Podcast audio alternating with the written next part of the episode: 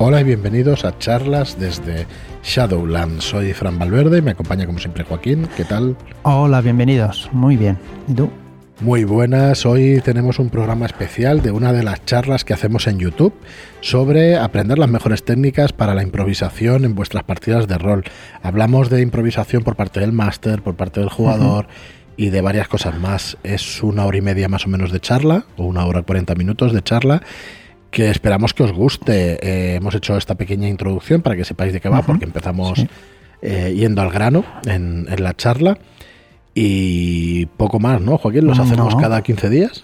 Sí, sí, en nuestro, en nuestro canal de YouTube están ahí las charlas. Y como nos las pedís bastante y notamos que las escuchas suben bastante cuando lanzamos estas charlas por aquí, por, por iTunes y por el podcast, pues la hemos decidido también colgar, la iremos colgando cada 15 días estas charlas y nada, esperamos que la disfrutéis. Eh, recordad que estamos en plena preventa de Vástagos de Subniguraz Tomo 2, que tendremos podcast de los autores, pero ya será la semana que viene porque en esta tenemos dos invitados. El miércoles y el viernes hemos grabado podcast con Alberto Darkoska y con Rubén eh, del Condado, que son dos, dos Shadowlanders muy activos en la comunidad y que les agradecemos muchísimo su participación en el podcast. Así que disfrutad, disfrutad del programa de hoy y del miércoles que viene y del viernes que viene, de que hablamos de lo divino y de lo humano de los roleros, de nuestro día a día y de las ilusiones que tenemos ¿no? a la hora de jugar estas partidas y todo eso. Nada más, muchísimas gracias por escucharnos y bueno, que disfrutéis del programa de hoy. Venga, a disfrutarlo. Bueno, pues ¿quién quiere empezar? La improvisación en las partidas de los juegos de rol, tanto como máster como como jugador. Da un poco igual, si queréis empezamos en global.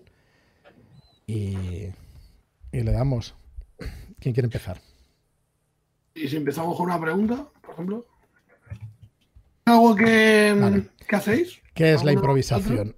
¿Qué es la improvisación? ¿De qué hablamos cuando hablamos de improvisación? Vamos a intentar definir a lo que nos referimos con la improvisación.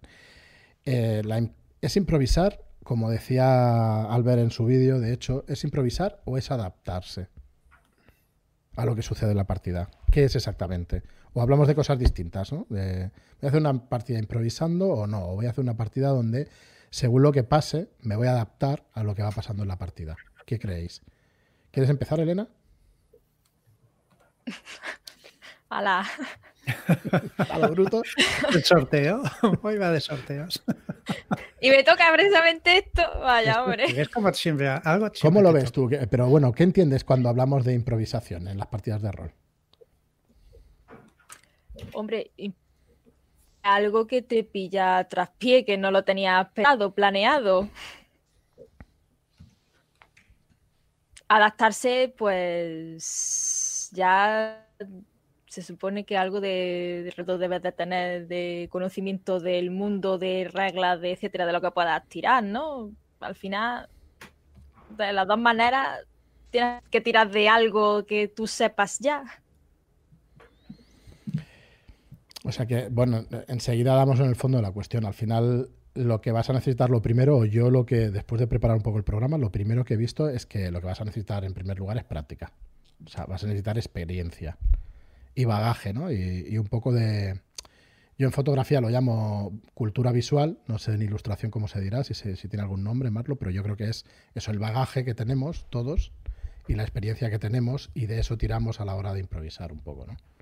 ¿No te parece, Elena? No sé si querías decir eso. Sí. Yo creo que de cara... De hoy. Cortamos ya. De cara, a dar consejos prácticos y de, que la gente. Yo creo que hay que hacer como tres mm, distinciones fundamentales, ¿no? Eh, una es eh, improvisar desde cero una partida, de nada, de, voy a lanzarme aquí a, organizaros algo. Otra es eh, improvisar para salir del paso, es decir, eh, los jugadores han ido al castillo que yo no me esperaba o se han cogido la nave y se han ido a otro sitio. Entonces, lo único que estoy intentando es, como entre comillas, ganar tiempo hasta que pueda reconducir la situación, porque en la próxima sesión de la campaña me lo voy a poder eh, preparar. Y, un tercer aspecto sería la improvisación más a nivel, eh, tengo que improvisar a un posadero. Que no va a cambiar la trama, ni va, ni va a suponer ninguna, ninguna historia importante, no, aunque lo hiciera, aunque dijera, pues el pasado es un tío gordo, calvo que está fregando un vaso y dice que quieren tomar. Tampoco pasaría nada, ¿no? Pero eso es otra de las facetas de la improvisación. Yo creo que cada una de las tres facetas mm, tiene consejos diferentes, porque cuando tú, mm, cuando tú improvisas para salir del paso, pues en, fondo un poco lo que haces es intentar ganar tiempo, intentar no cargarte lo que la campaña que llevas haciendo durante, durante tres años, porque ahora te ha tocado improvisar, ¿no? En cambio, si tú improvisas una partida desde cero, no puedes estar ganando tiempo, no puedes estar eh, mm, eludiendo el, tema, porque entonces no va a salir ninguna partida, vais a pasar los seis horas y te van a decir, bueno, tío, y, al final aquí qué, ¿no? Entonces, yo creo que ese es el enfoque principal que, deberíamos, eh, en el que deberíamos movernos, ¿no? No sé qué opináis.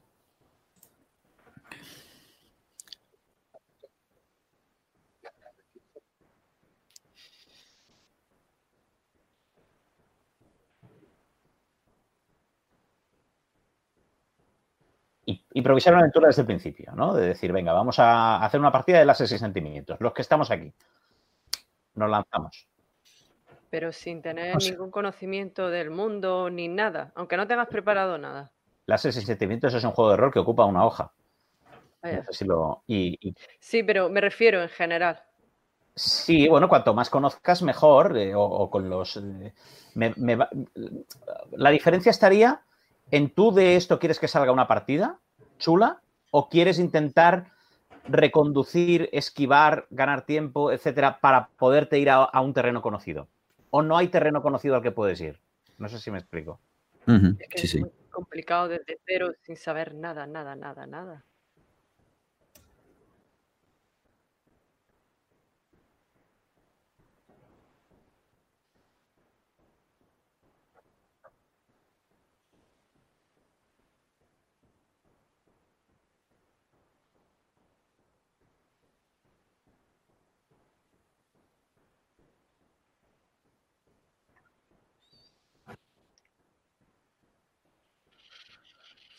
Fran, perdona, creo que no se te escucha. Por lo que dicen en el chat, ¿eh? Vuelvo, vuelvo, que con lo que decías, Eugenia, sí, es que me he silenciado porque estaba tosiendo. en, el, en un vídeo que hay de Mundo de Papelidados, que nada, son 15 minutos, pero la verdad es que lo explican muy bien. Los chicos entonces eh, se meten justo con esta faceta del tema hablan de tres puntos básicos para poder improvisar una partida de rol, lo que es una partida de cero. Hablan, el primero, tienes que tener un punto de partida, unas ideas básicas. El segundo, vas a tener una reserva de ideas. Y el tercero, vas a introducir elementos en la partida. Entonces, en el primero, lo que hacen es eh, definir o decir que todo lo que pase les pase a los personajes. Motivarles para que les pase algo, que es la gracia del rol, ¿no? Que, que la historia vaya de ti. Porque como vaya de un reino y tal, y tú vas allí a, a hacer palmas, pues está muy bien, ¿no? Pero no. Entonces, eh, también nos dice que de puntos de partida, bueno, eh, ellos explicaban que hicieran muchas preguntas, pero al final que la historia dé vueltas alrededor de los personajes. ¿vale? Entonces, tenemos ese punto de partida y, coger algunas ideas. ¿Qué ideas? Pues las del segundo punto. Ellos eh, lanzaban 10, que me recuerda un poco a las tramas que hablábamos el otro día, ¿no? Nos, habla, nos hablan en este vídeo de algo se roba o se pierde y ya puedes generar una historia. Hay que rescatar a alguien, alguien vuelve buscando venganza, un grupo de gente extraña, rara, aparece en la, cercanía, un aliado cercano se revela como traidor, o sea, te van poniendo una serie, de que no me quiero alargar, una serie de ideas, una reserva de ideas en las que eh, tú coges y presentas a tu personaje, que ellos ponían el ejemplo de un enano de las montañas o cualquier cosa, un elfo de los bosques, que ha perdido o le han robado algún objeto esto sería el segundo paso. Y el tercero, vas a tener una serie de eh, datos, una asociación de ideas y vas a tener, por ejemplo, los daditos estos del Story Cubes, vas a, poner colores, vas a poner un simbolismo como unos animales y a partir de todo esto que estoy diciendo, pues vas generando la historia y vas generando la partida. Y realmente, si te haces estas tablas, es realmente fácil pues improvisar una partida de cero. Eh, yo sigo pensando, y es lo primero que dicen ellos, que hay que tener un mínimo de experiencia, porque fijaos que intento yo ahora explicarlo y al final mm, pues te trabas porque no sabes muy bien a dónde te va a llevar una cosa u otra. Y tienes que estar dispuesto, pues, a lo que decía Albert, ¿no? Porque, bueno, vas a jugar una cosa que no se sabe al final qué va a salir de ahí. Así que, bueno, lo quería explicar porque es parte de las cosas que me estaba apuntando y, que realmente, pues sí, eso es, eso es bien, bien, pues hacer una improvisación en una, en una partida de rol, ¿no? A la hora de hacerla, la partida. Hay otro concepto, y ya me callo, que, es, eh, lo inventó Marlock, creo, que es freestyle. Se llama freestyle. O sea, tú coges, o Zapo o tú, uno de los dos fueron. Lo he escuchado por ahí. Y dijo, esta noche jugamos freestyle. Entonces, eh, pero hiciste más o menos eso, coger una premisa, una idea básica y desarrollarla a partir de ahí. A ver, eh, sí, no. Eh, sí, o sea, es un más propio de cero, que tiene una capacidad de improvisación acojonante y, supongo que en parte son tiros pegados que, bueno, que quiere ver cómo se resuelven, ¿no? con, otro, con otra gente. Porque o sea, hay ciertas premisas, una, en una historia tú puedes tener ahí ciertos ganchos, ¿no? Y, más o menos, o incluso haberla jugado varias veces, eh, y la improvisación está en, ver por dónde te va a llevar esa partida. ¿Sabes? Dejar que, bueno, que, fluya y que sean los jugadores los que te, digan para qué lado va a ir y de qué manera la quieren enfocar porque es imposible abarcar todas las posibilidades que, tiene, ¿no? Eh, entonces, yo creo que va un poco por ahí el, tema de la improvisación del freestyle este que, decíamos.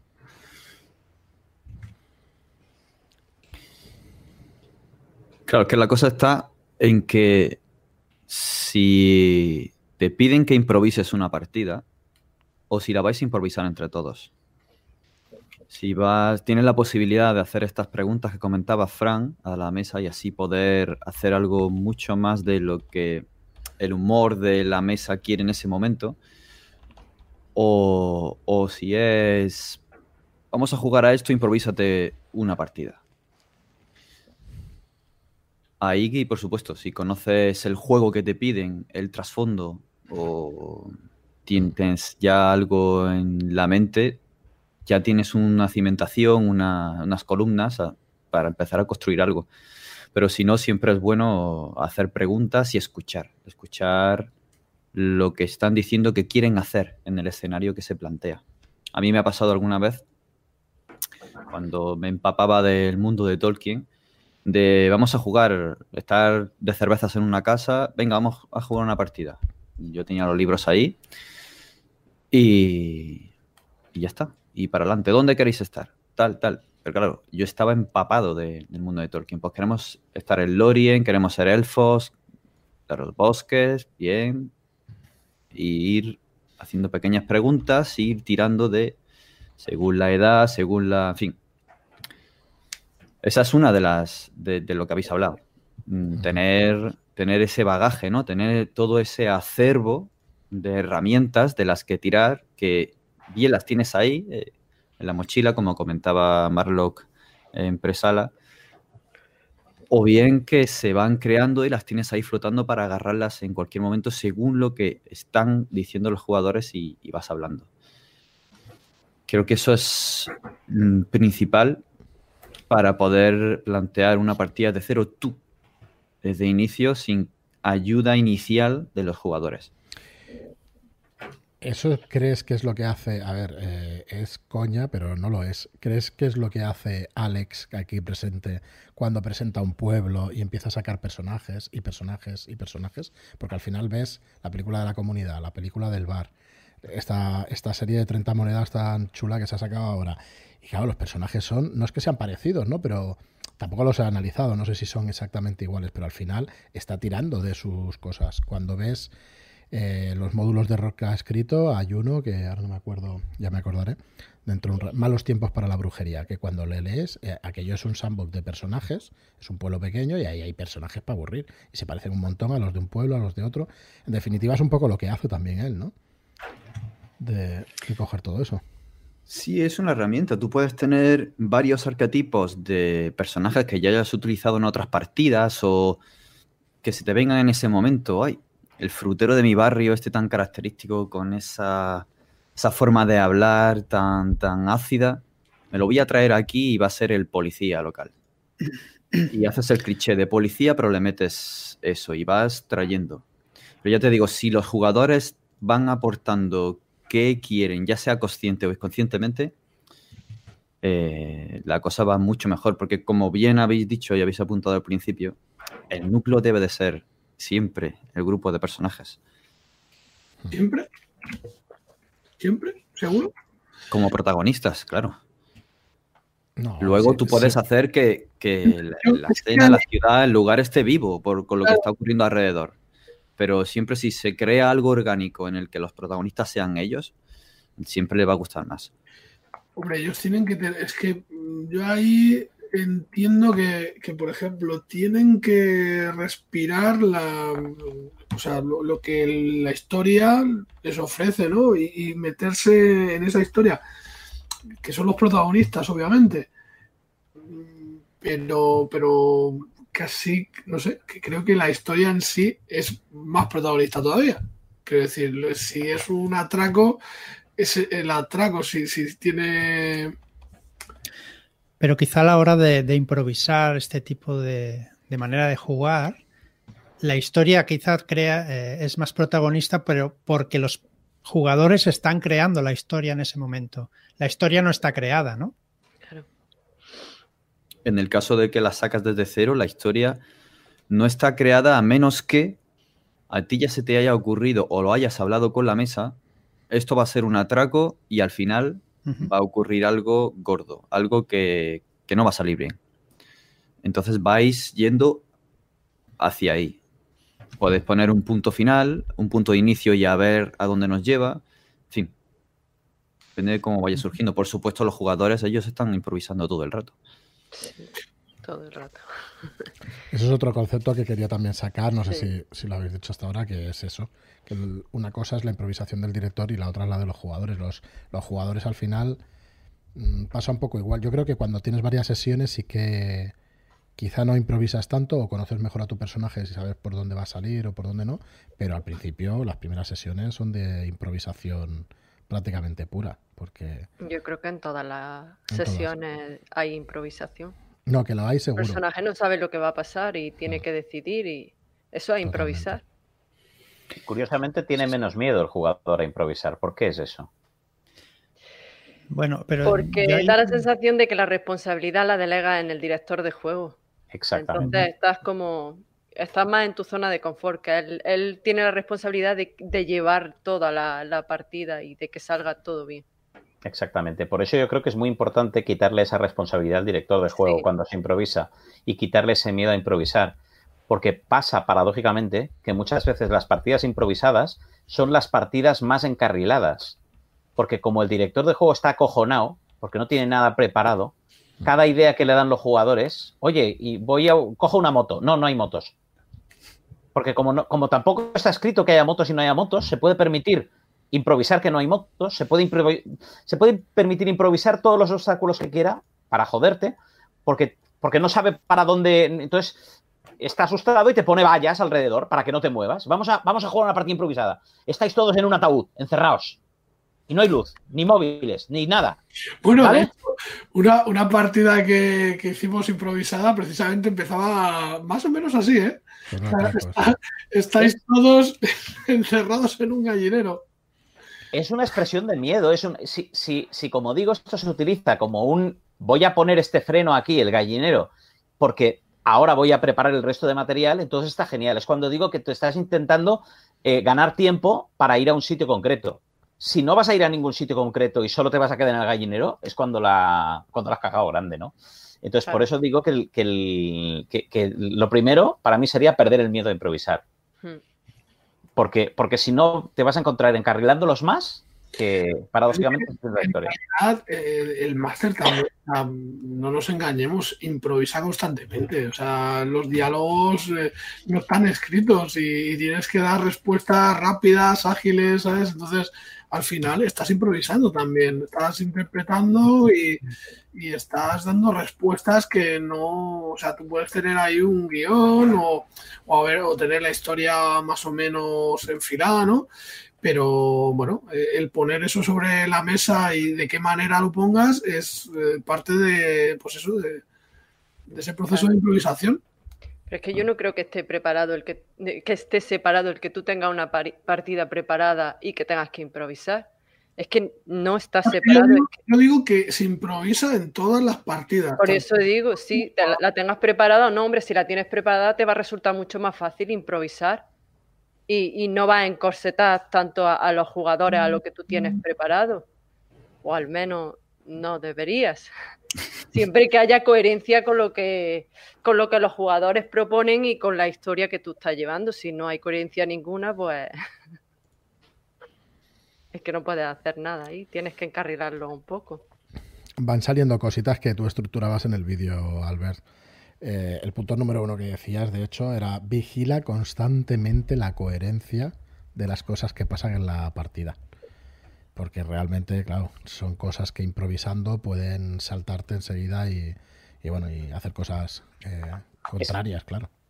Claro, es que no todo se improvisa igual. No se improvisa igual una partida de zombies, que es el recurso manido. No, ¿tú quieres improvisar una partida? Zombies.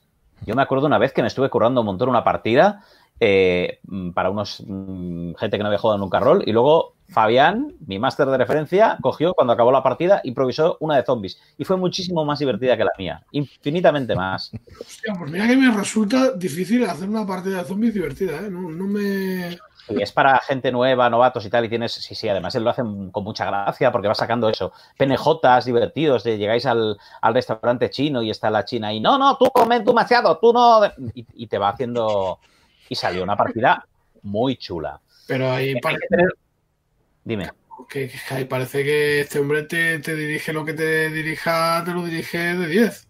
Claro, sí, sí, tiene mucho talento. Pero la gracia de decir que no hacía falta currarse el argumento, porque podía haber hecho zombies y hubiera sido más divertido, eso es como fundamental. Entonces, claro, en un extremo está la partida de zombies, que se improvisa fácil, donde no hay que buscar mucha coherencia ni, ni, mucha historia. En el otro está improvisar una investigación, ¿no? Si tienes que improvisar una investigación, pues a no ser que sea de la llamada de Tulu, que al final todo da igual, porque todo es un primigenio que hace esto porque quiere, una secta de locos que hacen lo que quieren porque quieren, si tiene que haber una cosa noir detrás, eso es mucho más jodido de improvisar. Son los dos extremos. Black Temper, que está por ahí por el chat, tiene una entrada en un, en un blog, creo, de cómo improvisar un, un escenario de investigación. A mí eso me parece exageradísimamente difícil, ¿no? Entonces, si tú lo que estás haciendo es intentar montar una partida de la nada, ahí sí, pues saca zombies. No, no te líes la, la manta a la cabeza en hacer algo que requiera de coherencia. Si tú estás improvisando porque los jugadores de tu campaña se han ido para un lado, ahí sí que tienes que ir con cuidado, porque en una mala improvisación puedes hacer que la campaña descarrile y que, y que los jugadores de repente se obsesionen con el marqués de no sé qué y a buscar al marqués y tal, y a un personaje que tú te sacaste de la manga soltaste una frase graciosa para. Y, ahora de repente se ha vuelto el protagonista de la aventura y te está desviando toda la atención de tu campaña en la dirección que no querías, ¿no?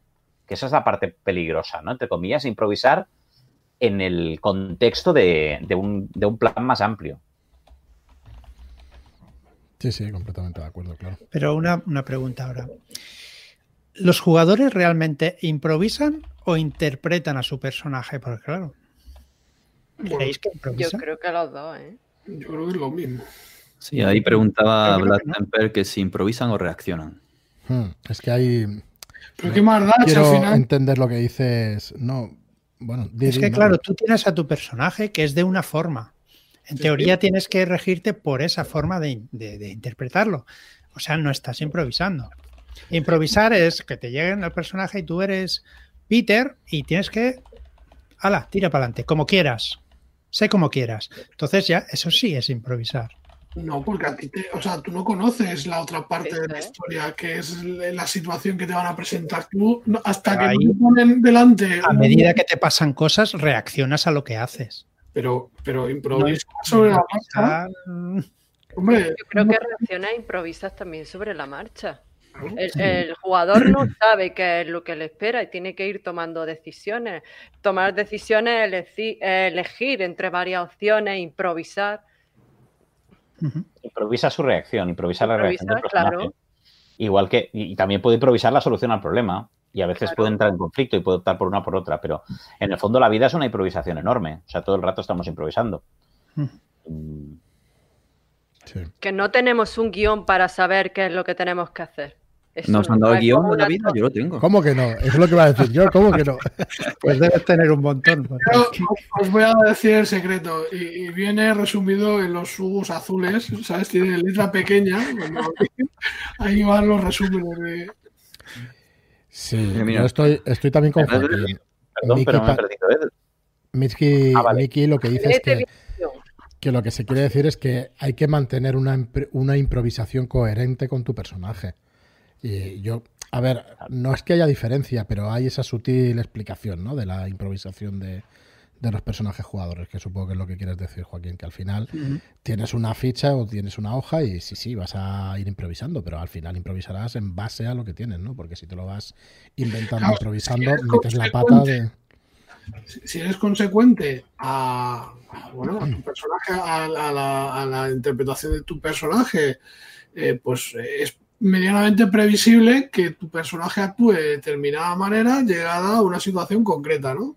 O sea, eh, pero claro, eh, la historia está en que muchas veces se dan situaciones en las que no sabes cómo puede actuar tu personaje porque no se ha dado con esa situación anteriormente normalmente no te encuentras con profundos o no te encuentras. Entonces, eso lo saca de su, de su cotidianidad y hace que, que esa situación sea nueva para él y tenga que improvisar una solución. Sí, en diálogos, en dilemas o en algún Claro. flashback que se pueda plantear. Claro. Sí, El narrador también. El narrador también puede tener dualidades. A veces improvisa en función de lo que la historia requiere, a veces improvisa en función de lo que el PNJ haría o diría.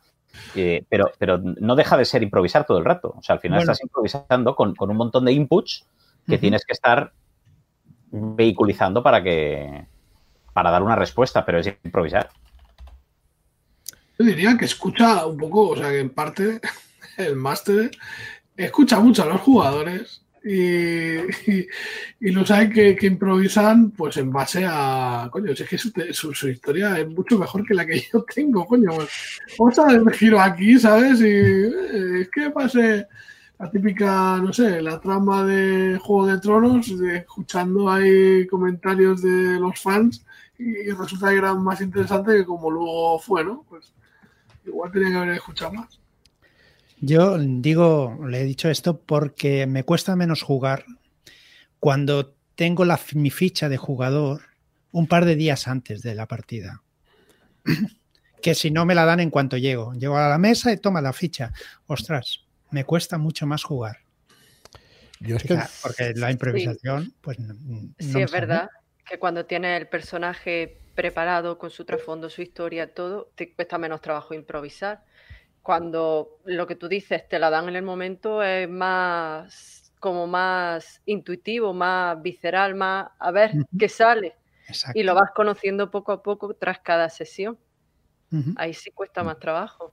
Claro, es que como jugador puedes preparar también. No solo es el máster el que prepara la aventura, el jugador también puede preparar su acción, su actuación en la aventura. Puede preparar un discurso determinado, puede preparar un- una reacción, claro, sí, sí, todo eso está ahí. Eso está muy guay, por ejemplo, en Guamatse, que te viene con los libretos y, y te viene un mogollón de información que está súper chula para, por ejemplo, el Rafael Trento tiene ahí pues citas bíblicas, tiene eh, una serie de, de guiones, ¿no? De cosas que, que, puede- que pueden ser muy sugerentes, ¿no? A la hora de... Pero fíjate, Marlos, que yo me he buscado incluso frases de, de rituales romanos, del exorcismo, ¿Eh? Claro. para preparármelo bien. Muy profesional. Es jugadora del método. Y ahora con los, con los móviles esto se ha facilitado mucho. El otro día dirigí una partida de... El otro día es hace tiempo, pero bueno.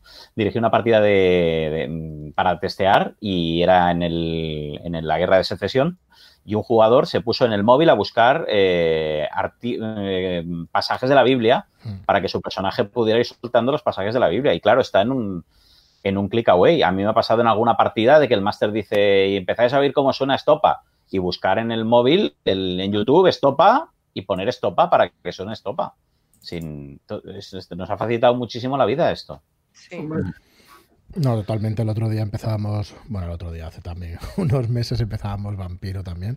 Me pasó igual, llevaba un predicador y estoy un poco, eh, pues eso, sin hacer nada, sin decir nada, hasta que me di cuenta de que podía buscar cosas en, en, internet. Y entonces empecé a buscar frases y no hacía más. Estuve esa sesión diciendo frases lapidarias todo el tiempo.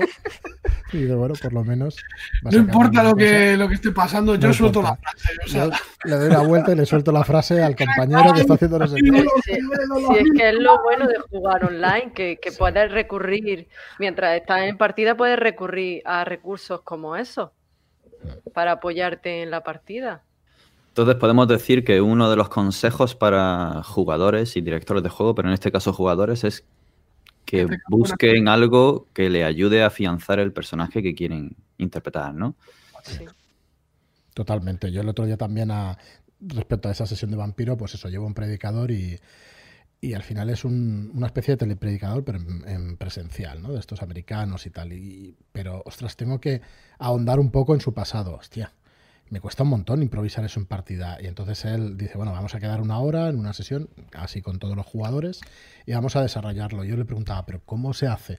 Bueno, pues empieza, empieza a coger ideas, empieza a sacar de aquí, de allí, y al final, bueno, me dijo una serie de cosas que ahora no, no recuerdo, pero que sí que es verdad que empezabas a, a hilar cosas, ¿no? Yo tengo aquí apuntado alguna cosa como técnicas, os dejaré en, en los comentarios de YouTube. Hay un podcast que se llama Cursos de Guión, eh, un chico tiene en el programa 31 que tiene, en el podcast, eh, explica, bueno, vienen dos invitados que son de, improvisación teatral y entonces nos eh, explica varios ejercicios de autoconfianza y varias herramientas que utilizan. La primera, utilizan una cosa que se llaman los motores, que van concretamente a un solo concepto, a una persona, a un color, a un lugar, a un estado de ánimo y a partir de ahí desarrollan.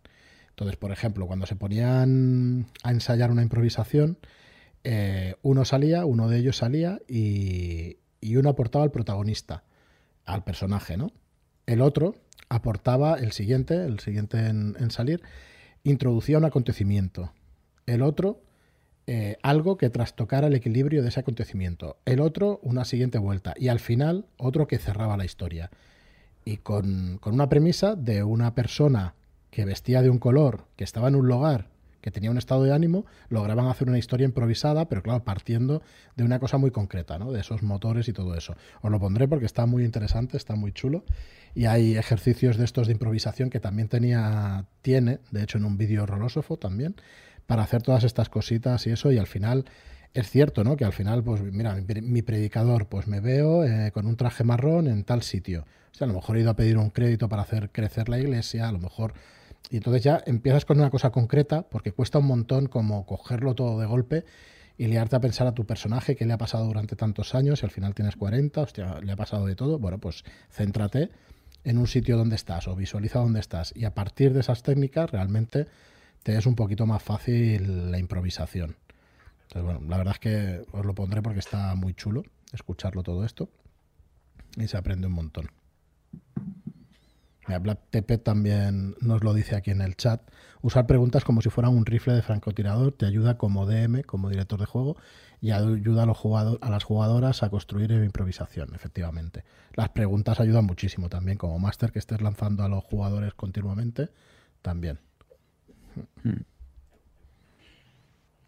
Sí, otra herramienta que se puede usar, creo que lo han comentado antes en el chat, es no responder, o lo que comentaba Albert, no decir no se puede decir no pero, el sí pero, sí y además, no y además. Pues siempre intentando aportar algo para seguir construyendo en, al responder estas preguntas.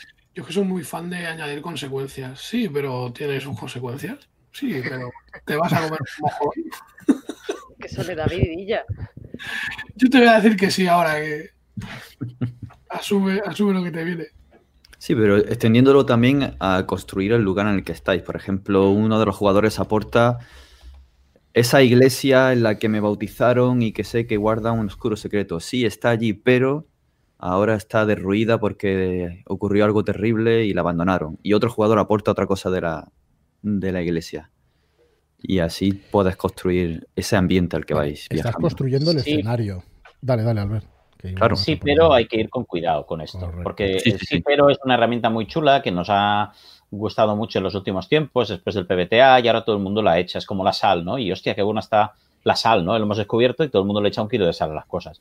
Entonces, cuando empiezas a construir, sí, pero la iglesia está derruida. Sí, pero dentro de las ruinas hay eh, todavía unos símbolos arcanos. Sí, pero esos símbolos arcanos son extraterrestres y está el Omni encima. Sí, pero el Omni en realidad lo. y- no, pero esto acaba pasando. Cuidado, o sea, el sí.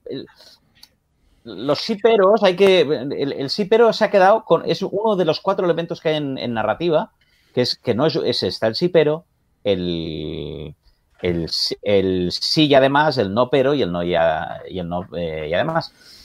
Y entonces, cada uno de ellos juega un papel determinado en un momento de la historia. Al principio de las historias, las historias avanzan a trompicones, son con sí peros, no y además. Todo el rato se va complicando la vida al- a los protagonistas. Y luego llega un punto en el que la historia empieza a caen a lo más profundo y se recuperan. Y entonces empiezan a ser sí y además y no peros. ¿Vale? O sea, es lo de retroceder dos, avanzar uno y empieza a ser avanzar dos, retroceder uno. Pero, pero nos hemos quedado todos en el sí pero. No, no, y, y- y claro, al final. Claro, notas que la historia no avanza, ¿no? Oye, ¿os ha pasado alguna...? Sí. Perdona, dale, dale, David. No, no, no. Sí, sí. Acaba, acaba.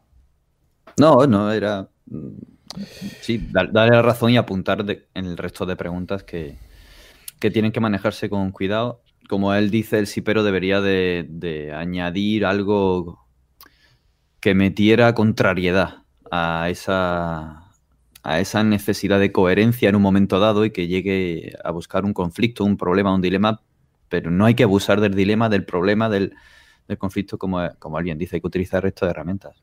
Oye, esa- ¿Os pasa, eh, es al hilo de esto, pero os pasa en algún juego de estos más narrativo o más de construcción de historias viendo unas imágenes o, o haciendo unas preguntas, ¿no? Vas sacando tarjetas, te van haciendo preguntas y eso. A mí me suele pasar que soy demasiado tajante en las cosas o que las historias, la, cuando las explicas, las cierras tanto que luego como que cuesta un poco abrirlas o que, o que la historia fluya o que se haga más grande la historia. No sé si me estoy explicando demasiado bien, pero me pasa un poco que como que cierro demasiado las opciones y ya no, no das pie a crecer esa historia.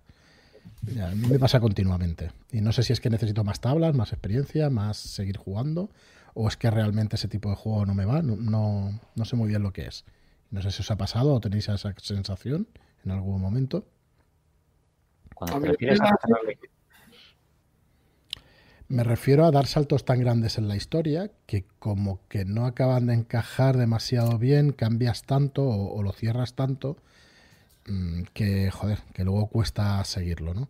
Me acuerdo cuando estábamos jugando el otro día con Marlo que estaba ahí en la mesa y, y al final, hostia, eh, la nave, vamos eh, viajando en un globo, un globo en una nave, hostia, la nave se mueve entre dimensiones, hostia, macho, te has pasado, ¿sabes? Te has pasado, te has ido a una cosa que es como demasiado, entonces vas a, saltas a dimensiones y de aquí coges una cosa, de cada dimensión vas cogiendo una cosa y al final el futuro, el pasado, joder, yo creo que llega un momento en que como que se te va un poco de las manos, ¿no? Quizás es lo que quiera decir. No sé si os ha Star pasado. Trek, Star Trek Discovery. Joder, no la he visto, tengo unas ganas de verla brutales. Pues, pues eso es lo que has descrito. O sea, un- Pues un- una continua huida hacia adelante en la que. Correcto, es que, hostia, me siento un poco así. Como, hostia, voy a hacerla más gorda que la anterior. Y no sé, no acaba de, de gustarme esa sensación. Yo te respondería que depende del, del contexto. Si estabas eh, improvisando desde la nada para jugar una tarde una partida improvisada con colegas, pues huye hacia adelante y que salga por donde Dios quiera y genial.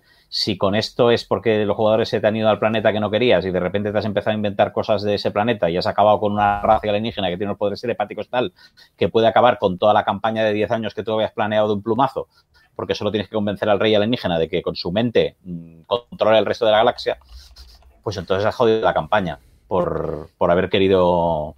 ¿Me explico? Sí, realmente no tenía demasiada importancia porque es cierto que era una partida de una hora, hora y media, que enseguida se acababa y tal. No es que me sintiera mal ni nada de eso, sino que, hostia, me, me cuesta como improvisar esas cosas. No, no me voy a historias pequeñitas o no te vas a historias pequeñitas, sino que das saltos demasiado grandes, creo yo. Pero bueno. Nos dicen Elena, en ¿tú has el- jugado muchas partidas improvisadas? No, no he jugado muchas, no he jugado muchas. No, Elena, Elena decía. Ah, vale, vale, perdón. No. ¿No?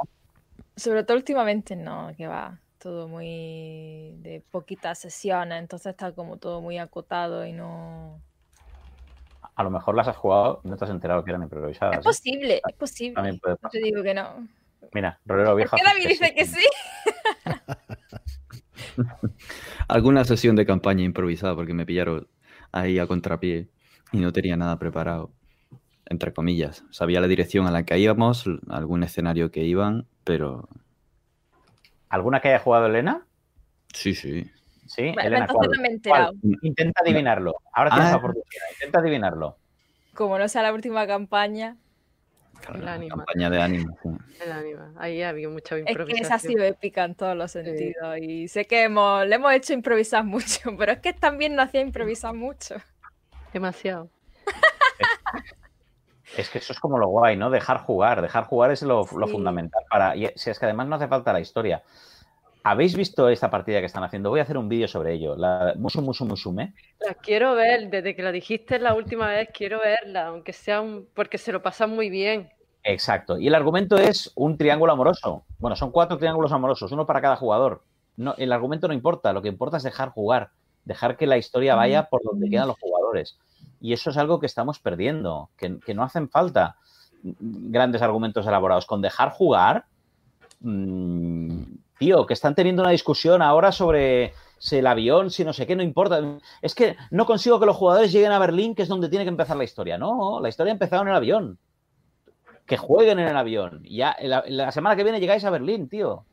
No te preocupes.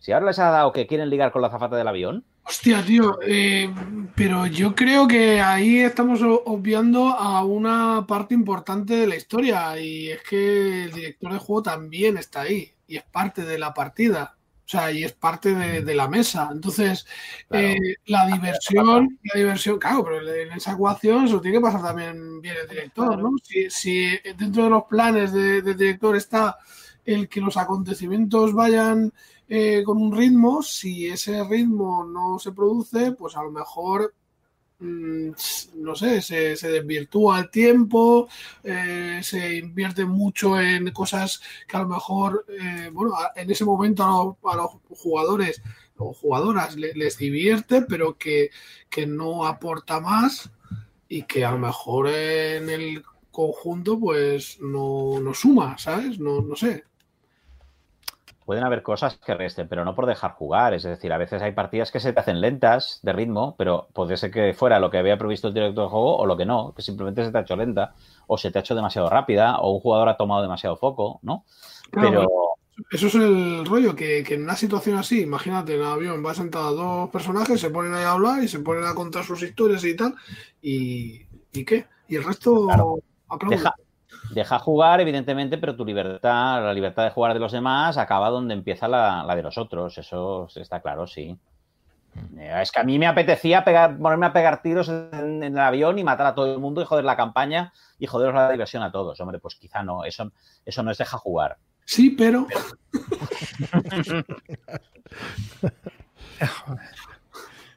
Se despresuriza el avión y caes en Berlín. Ya está, se ha acabado. Fíjate, tío.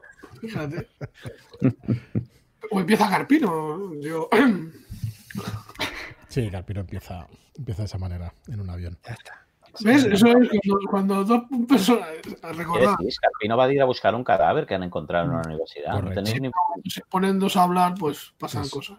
Te subes en un avión y ya está. Y a partir de ahí, fiesta. fiesta loca.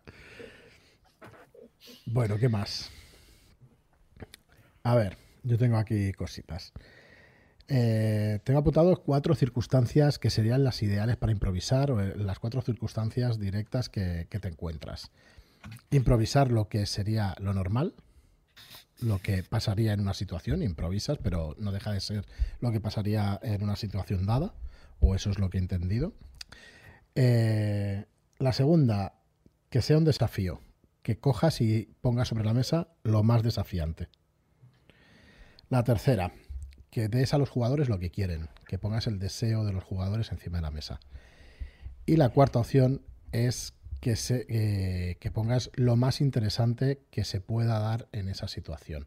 Creo que, que al ver es un vídeo tuyo que te referías a, a o citabas a Robin de Robin Laus, ¿verdad? Y, me parece también bastante muy acertado. La verdad es que estas cuatro situaciones que parecen que sean lo mismo, pero no son así. Que sea un desafío no tiene por qué ser lo más interesante, que sea el deseo del jugador no tiene por qué ser un desafío, que sea lo normal tampoco tiene por qué ser aburrido, sino que tú lo esperas y hostia, reaccionas a, a esa situación. ¿Se puede elegir entre una de ellas o, toda la, o las cuatro son para utilizar en según qué momentos? Eso mismo, ¿no? Cada, cada una tienes que ver en ese momento cuál es la que es la que mejor te va a funcionar. Exacto. Y se pueden hacer más, es muy fácil ponerse a pensar. Lo que pasa es que muchas veces ni lo intentamos, yo creo. Pero es fácil ponerse a pensar en una sí, situación sí. determinada, qué, qué, podrían pasar y empezar. No sé si habéis hecho un, un, ejercicio teatral de coger un objeto y empezarle a dar usos. Decir, esto podría ser, ¿no? De, pues me puede servir para pisar los papeles, puede servir para, eh, como te lo tiro para llamarte la atención, puede servir para guardarme en la silla, ¿no? Te, te empiezas a inventar cosas que puedes hacer con ese objeto. Y, yo creo que ahí es cuando tenemos que romper el, el sensor, que es la parte de nuestro cerebro que cuando tenemos una idea nos dice, no, mmm, esto no es buena idea, esto no está, estás tú mismo autocallándote. Entonces tienes que un poco como emborracharte, ¿me explico? Dejar que lo primero que te venga por la cabeza te salga, pero a la vez que, salga, pero que no llegue a los jugadores. Pararlo antes de que llegue y se te va quedando aquí acumulado y entonces eliges de todo lo que has vomitado lo, lo, más interesante. Pero si estás como muy concentrado en no cagarla, no dices nada. O sea, no conozco a ningún rico que le guste perder dinero, pero tampoco conozco a ningún rico que se haya hecho rico sin perder dinero, ¿no? Tienes que, tienes que arriesgar, pero, pero, pero intentando, bueno, no arruinarte, claro, en el proceso. Sí, entiendo perfectamente. Hay otra. Dale, dale, David. No, que muy de acuerdo. Estas, esos son el tipo de cosas que te van surgiendo cuando vas experimentando la improvisación. Si, como dice Albert, siempre tienes miedo y siempre vas a poner trabas a esa improvisación, ese, ese canal no lo vas a abrir, no lo vas a tener entrenado. Entonces te va a entorpecer tú mismo con ese miedo al no dejar fluir y al no entrenar esa improvisación. Entonces, ir probando poco a poco, ir fluyendo con lo que te va viniendo, con lo que vas pudiendo coger de la mesa o el bagaje que llevas, te va a llevar a que esto, esta fluidez que comenta Albert, esto, esto que te va surgiendo y que va rompiendo tu propio sensor, vaya ocurriendo de manera más rápida y más fluida. Así que hay que intentarlo, hay que probar y hay que practicar. Es lo que hablábamos de que, bueno, de que requiere su experiencia, ¿no? Al final, todas estas cosas requieren que, que de alguna manera tengas experiencia en, en, esto de improvisar o en jugar, o llamarlo como queráis, pero yo creo que va por aquí, lo que estáis hablando ahora. A veces es sentirse cómodo hmm. y, y, tranquilo y, no pasa nada y comienza eso como el fuego en la primera chispa, tienes ahí la yesca, luego echas unos cuantos palitos y al final tienes una hoguera. Y lo vas dejando, lo vas dejando, te encuentras cómodo y no hay tampoco que pensar que tengo que ir a 3, 4 cursos de improvisación y tengo que estar durante un año improvisando partidas para poder improvisar. No, no, en absoluto. Si llegas a romper ese, ese sesgo, ese que dice Albert y ese miedo y lo vas dejando fluir, seguramente romperá. Un truco que también funciona muy bien y que, y que te salva del apuro y te puede dar también seguridad es coger algo que ya exista, que no pertenezca a ese género, que sea muy dispar y meterlo allí. Por ejemplo, tengo un amigo que cuando se encontraron con unos bandidos, ¿no? Y entonces él cogió a la tripulación de Battlestar Galáctica. A la dama, a Starbucks, a. Una cosa que no te los hubieras imaginado nunca allí, ¿no? No te encajaban de nada. Pero con esos, con esas cuatro personalidades podía interpretar a unos cuatro caballeros y sus interrelaciones de una forma muy chula, ¿no? Entonces tú puedes coger la, la última película que has visto procurando que no sea algo que haya visto todo el mundo, ¿no? Que no sea la serie de moda, ¿no? Pero algo, o un libro que has leído, algo, algo reciente, y si está muy lejos, de, o sea, si vas a hacer una partida de terror y misterio, pues no cojas la, el, la mansión de Billy Manor, ¿no? Porque es que te lo van a pillar, ¿no? Pero, pero buscas algo que no, que no sea de ese, de ese mismo género, lo pones allí, cambias los nombres y generas una historia mm, Sí, automáticamente. Para generar terror puedes coger cualquier diario y abrir por la página random, ¿eh? O sea, Sí. a la, la que queráis. Eh, podéis coger cualquier página y, y además los diarios son muy recomendables para crear historias porque vienen plagadas de semillas y de personajes, sobre todo de personajes. para meter en partida van de lujo. Escenario de terror, la Torre Trampa. Y aquí ya voy preparando el terreno para los abogados. Más bien saca, saca otro muñequito de esos, tío, antes de que nos... Igual habrá que enviar. Bueno, ¿qué más? Eh, veía también una, eh, otro vídeo de Sirio donde hablaba de que eh, de dos tipos de improvisación. De improvisar el argumento, que es un poco lo que hemos tratado.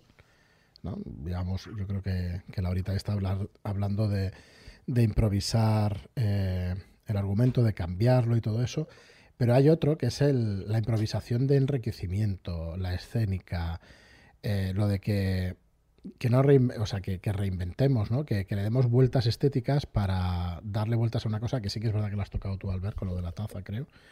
Y cosas así, ¿no? De, no, no, lo decían en el vídeo, pero vamos, que un objeto, eh, qué usos puede tener ese objeto, todo esto que decías, ¿no?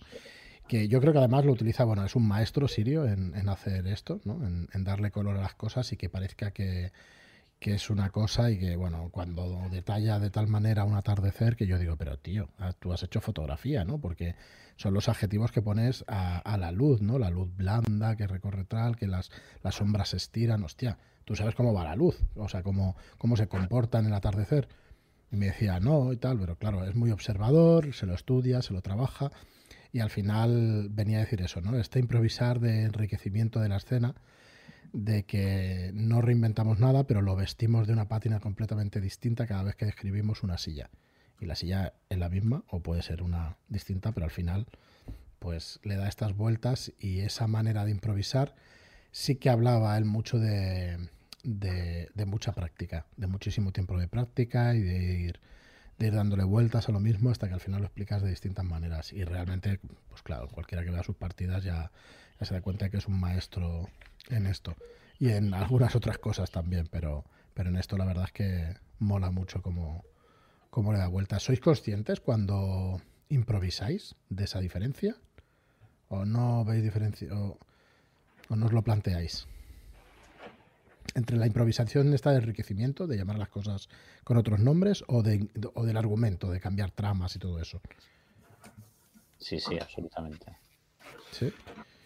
A mí por lo general me, me sucede que eh, no soy demasiado bueno describiendo, pero sí que es verdad que a veces, a veces, sale ahí una chispa, ¿sabes? Que, que hostia, es como me sale muy fluido, ¿no? Y, y me pongo ahí a improvisar eh, un poco, no sé, supongo que de haber visto a, pues, a toda esta gente, ¿no? Que, que lo hace tan bien. eh, y, y, joder, por lo menos para mí, ¿sabes? Yo ahí sí que encuentro que, que un pasito en esa dirección sí he dado, ¿no? En, en el tema de, de improvisar esa, ese tipo de descripciones y, y, tal. Y en parte por lo que digo, es de, de ver a, a, otros que lo hacen muchísimo mejor y, y aprender de, de, ellos, ¿no? Pero creo que ahí sí que sea... Hmm. No sé si Elena, tenéis... con, con, todo esto que hemos dicho, ¿tú te verías capaz de improvisar una partida? De cero sin nada de sí. base, no. ¿No? ¿Qué te haría falta? ¿Qué, qué, qué nos dirías? Mira, me, me, lanzaría aquí ahora mismo a improvisar una partida, pero me da miedo tal, o me veo coja en tal cosa. Yo es que soy de liarme mucho. Uh -huh. como, como, no me coja yo a mí misma, me lío y esto puede acabar lo que hablábamos antes, muy mal y muy lejos de lo que mm, se pretendía y suele acabar malamente. Pero o sea, lo que, que, estás diciendo es que improvisas, entonces. Mm, es que depende. A ver, si, si, he, si, he, tenido que improvisar, eso sí lo, sí lo digo porque me ha pasado de jugar la misma partida con gente diferente y hacer cosas diferentes porque es que es lógico. y partes que a lo mejor yo no tenía preparada, porque ya también la primera vez que haces una partida como que te confías, ¿no? En plan, pues es lo lógico que la gente haga esto y luego te sale uno que te dice lo contrario, te tira por otro sitio y tú, vale. Y entonces sí te obliga un poquito a, improvisar y eso me ha pasado y he, conseguido salir, no sé cómo, pero he conseguido salir y no sé, luego eso te da como que más seguridad a la hora de la siguiente vez, pues dices, bueno, pues ya he ampliado un poco el abanico, sé que esto puede pasar y también sabiendo eh, el mundo te ayuda mucho porque te ayuda, si mm. tienes que tirar de penejotas, pues te ayuda a sacarte el que te hace falta en ese momento. Entonces, es que depende mucho, pero yo, yo suelo aliarme yo sola. O sea, para ti el mayor, el mayor miedo sería que al improvisar mm, construyas un castillo de naipes tan liado que no, que no haya por dónde cogerlo. Sí. Por eso necesito una base que sé que esa es la que me va a agarrar para si me lío un poquito, pero ya sé que tengo que volver a ese punto donde ya sigue la historia por donde debería. Claro, ahí además te estás refiriendo a trama más que a otra cosa, ¿no? A, de qué va a ir la historia. Hmm. Hombre, en descripción la verdad es que ahí no, le veo tanto el problema porque también te lo va pidiendo un poco la situación y la emoción del momento. Eso también te ayuda a sacarlo. ¿Eres de las que visualizan la escena? Cuando están, cuando alguien te está describiendo la escena, tú la estás viendo como si estuvieras allí, ¿sí? Claro, eso ayuda muchísimo a la descripción. Pero si lo estás viendo, lo único que tienes que hacer es describir lo que. Hostia, pero es muy difícil, ¿eh? Yo, mm, te, puedo asegurar que visualizo todo. O sea, que, para mí cuando Si no lo visualizas es mucho más jodido. Te lo Ah, bueno, pero explicarlo a mí me cuesta bastante, ¿sabes? Y sobre todo, claro, comparativamente, cuando, cuando escuchas unos y ves cómo lo hacen y tal, intentas hacerlo más o menos de con ese estilo, hostia, ya te digo, es son pocas veces que salta la chispa y, sale fluido, por lo menos a mí, ¿eh? Yo no...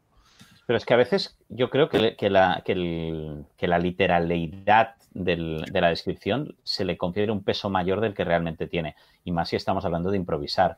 Es decir, eh, yo cuando alguien me cuenta un chiste en un bar, mm, quiero que me diga, tío, el otro día estaba en el metro y me viene, se me siente una señora delante. Bueno, era, ¿no? Y no espero que diga, estaba el otro día en un viejo ferrocarril de la Generalitat de Cataluña, cuando de mi ensimismamiento el sonido de las puertas al abrirse.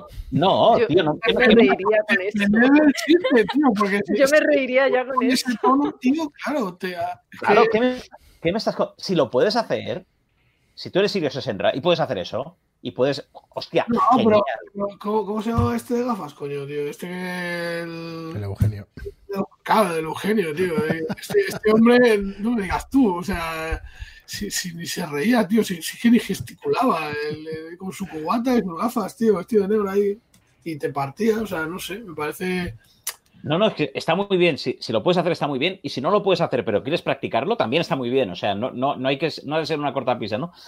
Pero, pero si no, puedes contar una historia igual de bien, diciendo. Mm, un tío, se, os aparece un tío que es eh, idéntico a Brad Pitt.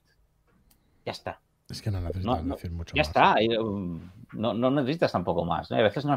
Pero eh, en ese ejemplo te estás sacando de la escena para que tú te imagines un actor y a lo mejor te imagines el actor en, yo qué sé, en el club de la lucha y otro se lo está imaginando, ¿sabes? Yo qué sé, que, a lo mejor el generalizar, o que ojo, que es lo que yo hago, ¿eh? que yo soy muy, vamos, si puedo ponerte una imagen, te lo voy a apañar con una imagen. Eh, pero que, es eso, que, a, lo mejor al no saber eh, canalizar esa imagen o explicar eso, pues eh, generas diferentes versiones de, lo que... De Brad Pitt, ¿y qué? Y es muy importante saber si lleva la barba de tres días o la lleva bien afeitada. Pues depende, depende de, lo importante que sea. A lo mejor... dices Brad Pitt en Troya o Brad Pitt en tal, pero ya está, con eso tienes bastante. Yo creo que a donde vamos es ahí, ¿no? Que... Si es necesario, porque es un detalle para la historia, que eso es lo jodido, poner un detalle que, tiene que pasar desapercibido, que tienes que, metérselo ahí al jugador para que lo sepa y decirle lo de la barba de tres días. Y porque es necesario que sepa lo de la barba de tres días porque luego van a encontrar los pelos en no sé qué sitio, ¿no? Y es, y es importante. pero claro, eso ya no está improvisado. Eso es necesario de la historia que lo necesitan saber.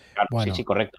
Nos vamos. yo, yo, me vuelvo otra vez. Mira, eh, es que no, no me lo quito de la cabeza. A ver, la definición de improvisar es hacer una cosa sin tenerla prevista o preparada. Pero es hacer una cosa. O sea, quiero decir, no es toda la partida improvisación, no es toda la conversación improvisación, aunque cuando yo estoy hablando ahora estoy improvisando. Hostia, no, no es eso exactamente el concepto.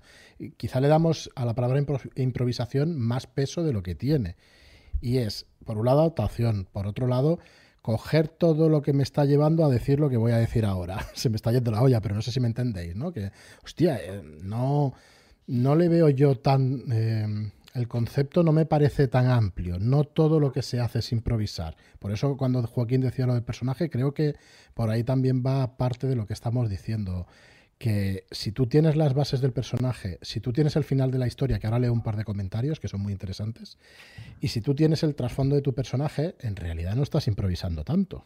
En realidad estás, pues como decía él, o interpretando, o estás eh, haciendo las cosas lógicas que haría tu personaje y efectivamente de vez en cuando improvisa tu personaje y se sale por la tangente o no es igual a lo que quería decir anteriormente. Entonces, con lo que estamos diciendo muchas veces eh, me da la impresión de esa, ¿no? de darle tanta importancia a la palabra improvisar que a veces pierde un poco su significado, que no es tan vasto como pudiera parecer. ¿eh? Y no sé si se me está yendo mucho, pero...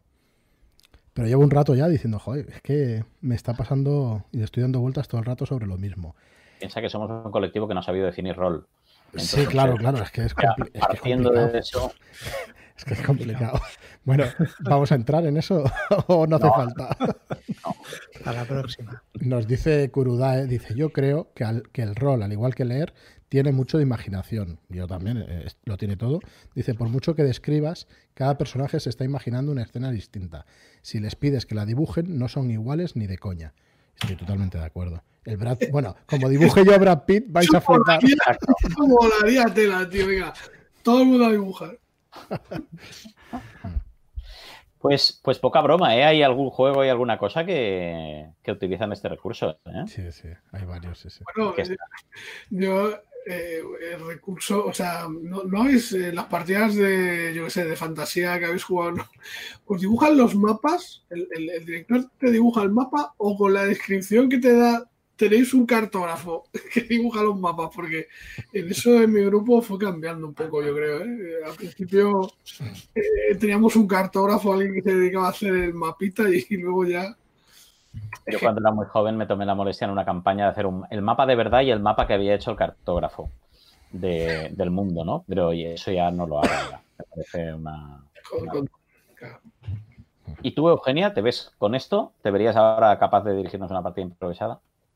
Hombre, ahora mismo, ahora mismo no. Yo tengo que prepararme. Estoy, no, pues, ¿Qué te faltaría? Si soy novata, no he dirigido nunca. Desde luego me faltaría preparármela bien. Yo no puedo improvisar sobre cero. no, puedes, improvisar, no puedes prepararte una partida improvisada. O sea, bueno, sí que No, pero tú puedes prepararte una partida y sobre ella improvisar. Si es que no puede salirte todo lo que tú has preparado.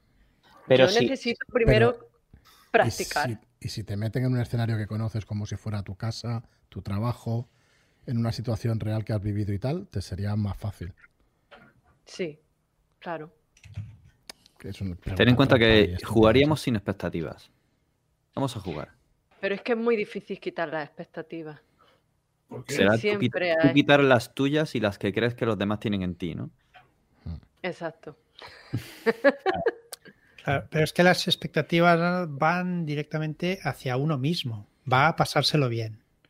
No, no quiere que, el, que el máster o que los demás jugadores lo pasen mal, evidentemente pero la expectativa principal es pasármelo bien. Venga, Joaquín, que nos, que nos dirijas ahí una partida de Blaneda guay. bueno, la, partida que hice de Tormenta, ahí tuve que improvisar. Improvisé una cantidad de Hoyuns de eso. Saqué soldados allí por un tubo. Saqué soldados que no los maté porque improvisé que lo salvaba a un personaje. Pero...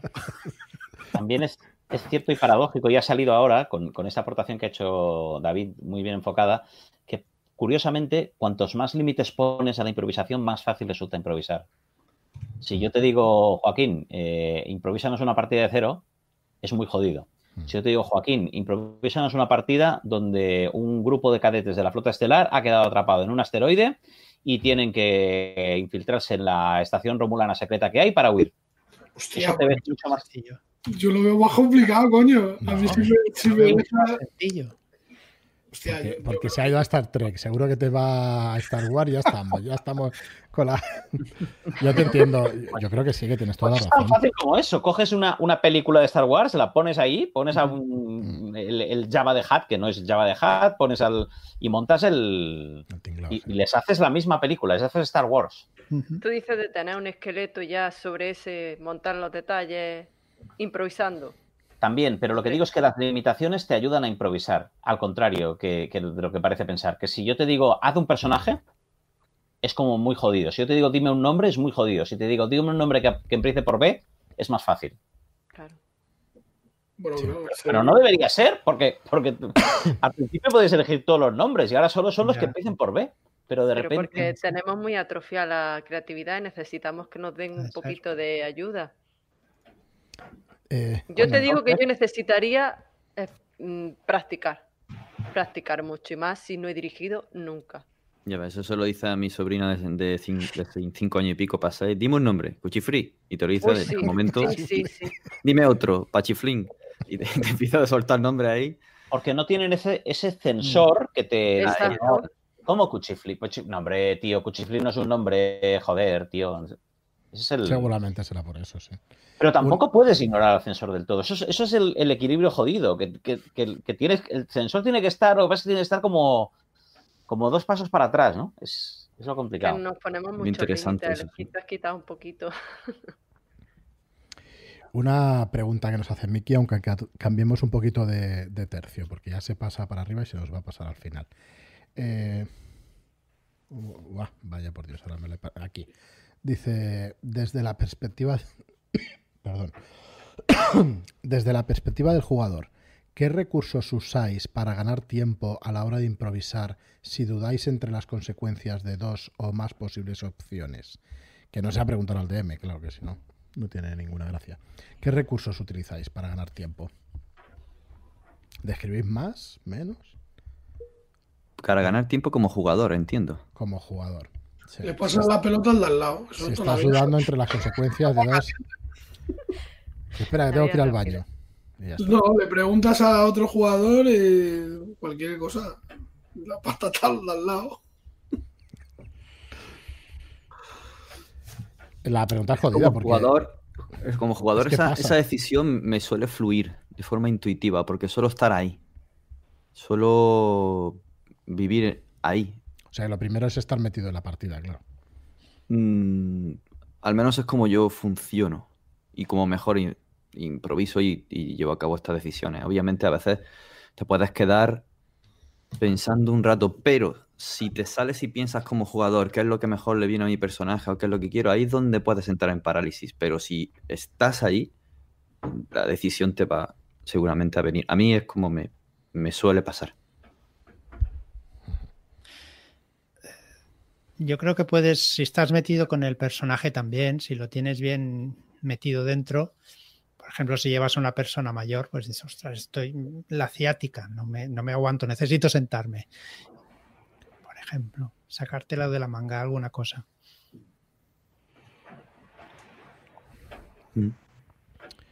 No os pasa entonces, ¿no? Elena o Eugenia no no os pasa demasiado. Eh, yo es que depende, si es arriesgo. una decisión así importante que me pilla de golpe, yo me suelo aturrullar y a veces suelto lo primero que me salga por la cabeza y suele ser mala idea, pero a veces pasa así. Si no, si hay una cosa más que se ha ido viendo y que eh, con la- lo que se ha hablado o lo que ha intervenido el resto te, ya te va saliendo solo porque has tenido esos segundos para pensarlo mínimamente, pues ya está, pues sale y punto. Pero lo, lo de aturrullarme sí me ha pasado mucho. Pero es que es legítimo que le pase al, al personaje. ¿Por qué no se puede aturullar a tu personaje? Entonces, Claro si tú sí. te aturullas, Tú estás interpretando al capitán de la flota estelar, ¿no? Y, capitán, nos están entrando, capitán, nos rumoreas, capitán, ¿qué hacemos? Y tú es... Sí. Pues esa No es la estoy. reacción del capitán. Pues ya está, pues el- y, y- y- y ya está. Y tu personaje no ha sabido reaccionar, o tu personaje saca la pistola y empieza a encañonar a todo el mundo, ¿no? Eh, Que también una reacción. Claro, Sí, que mira. tal- sí. Lo dice, Mi- Miki lo dice ahora. Dice, ¿pegas un tiro en la cabeza al enemigo o negocias, por ejemplo? Es que Yo a es- veces es de soy un extremo a otro. un tiro en la cabeza al A enemigo. veces. Bajo Doy presión fe. suelo, ¿Cómo a veces? bajo presión suelo tener reacciones demasiado drásticas. Es que lo conoces, Matías. No, ¡bang! ¡Venga! Pregúntale a Álvaro también. Sí. Ese señor parece sospechoso, un puñetazo. Hoy, no sé, es que me pasa eso. Bajo presión suelo tener decisiones demasiado. que después me puedo arrepentir, pero lo hecho, hecho está. Pero a veces acierta. Y entonces no viene muy bien a todos. Siempre viene bien. Sí. Lo peor que puede pasarte como director de juego es un grupo de jugadores que no están haciendo nada y que están planeando y que están callados y que están, no, pero vamos a la casa, no, no, deberíamos ir a la biblioteca. "Mm, Pero es que yo no creo que estén en la biblioteca, están en la casa. Vale, vale, pues sí, mejor vayamos a la casa. Hoy, hoy sí vamos a la biblioteca. Eso, Bueno, es lo no sé, peor. chicos, ¿qué Eso es de lo peor que nos pasa en partida. a- Claro, a todos. a es- todos. Ir, ir donde queráis, yo os pongo la pista allí, por favor, no os preocupéis. Pero hoy. pero ir. Eso pasa mucho Mira, y es de lo peor. Los enemigos, los rompo, muerto. Pero por favor, ir. hacia Moveros. sitio, Salid del búnker este que estáis. Entonces, el equivocarse, como jugador equivocarte, es muy positivo porque hace avanzar la historia. Pegarle el tiro al que no le tenías que haber pegado el tiro y que ahora te persiga además de la policía la mafia, es genial. Sí, pero la tensión que sientes en el momento de tomar la decisión y decir, tú verás que no va a ser la correcta, pero bueno. Claro, pero tira para adelante. sí. Y lo que lo acaba de poner Bola de J fuego. En el chat, lo- claro, bola de fuego, o en el chat lo acaba de poner J, cualquier, ¿qué más te se esperaría que para conseguir unas llaves de un hospital le pegas la paliza al, al médico, lo, lo empujas, lo tires? Eso nos pasó también en una partida, ¿no? Es, es un poco pues eso, el decir, bueno, pues voy a intentar robarte, la llave se la das al cura. claro, Hoy de verdad. voy a intentar robar las llaves, claro, cuando te sale mal la tirada, tío, resulta que te has tirado encima del, del médico. Claro, Pues del médico para, para disimular, le pegas un, un le rodillazo en la un barriga. rodillazo en la Que eso barriga. fuiste No, los hermanos más, tío, te vas a encontrar. Qué cena, madre mía. Eh, Pero nos ponen. Es nos pon- bastante habitual, ¿eh? Nos Sí, ha pasado a todos habitual. más de una y más de. O sea, no es, no es Correcto. inesperado realmente. Es Hay vídeos de anécdotas de, de las. El Seth Swokowski cuenta una anécdota de estas, de, de una infiltración de estas que sale mal y, y- y- y la, la bola de nieve se va haciendo tan grande que al final acaban a tiros porque. Correcto. No, bueno, ahí podía haber, pasado, podía haber pasado de todo. Claro. Nos ponen una cosa sobre la mesa, que son los sistemas. Eh, están diciendo que no, los sistemas, si tú tienes según qué tipo de sistema, con Portal está todo solucionado. Doy fe. Porque Portal sirve para toda situación. Me lo voy a aprender, Albert. A ver, Os eh, he lo ponían so- sobre... Ya para pasar la, la información importante. Por tanto, Le pondremos, sí. Eh, bueno, al final lo que quieren decir es que un sistema, eh, tú improvisas sobre un sistema también, con lo cual es importante que conozcas el sistema y puedas saber a qué atenerte ¿no? en, en ese, en ese aspecto. Por lo menos es lo que nos decían un poco. en general, es que el saber es lo que te va a permitir el improvisar en cualquiera de los campos. Entonces, si tú dominas el, el tema, pues vas a poder salir por donde quieras, porque sabes lo que hay. Entonces, bueno, te pueden poner contra la pared, pero siempre tienes unas en la manga de... Hay, hay otra cosa que como yo no tengo nada original en esta vida, que me copio de todos los vídeos que voy leyendo, otra cosa que dice Albert que me gustó mucho es la improvisación, la haces aquí o la haces cuando preparas la partida. ¿Qué diferencia hay? ¿Qué diferencia hay que le improvises cuando estás jugando a improvisar cuando estás preparando la partida? Es que no hay ninguna, realmente no hay ninguna. Entonces dices, hostia, soy cojonudo improvisando. Pues prueba a prepararte la partida, como dices muy bien tú, porque igual eres la hostia preparando cosas con tiempo, ¿no? Entonces, eso también me quedo muchas veces con eso que, que tú enseñas, porque realmente es, es, joder, está muy bien tirado, ¿no? El, El hecho de decir, hostia, ¿qué diferencia hay? ¿Por qué hablamos de improvisación? Vuelvo otra vez a la definición. ¿Por qué hablamos de improvisación cuando en realidad es preparación inmediata? ¿No?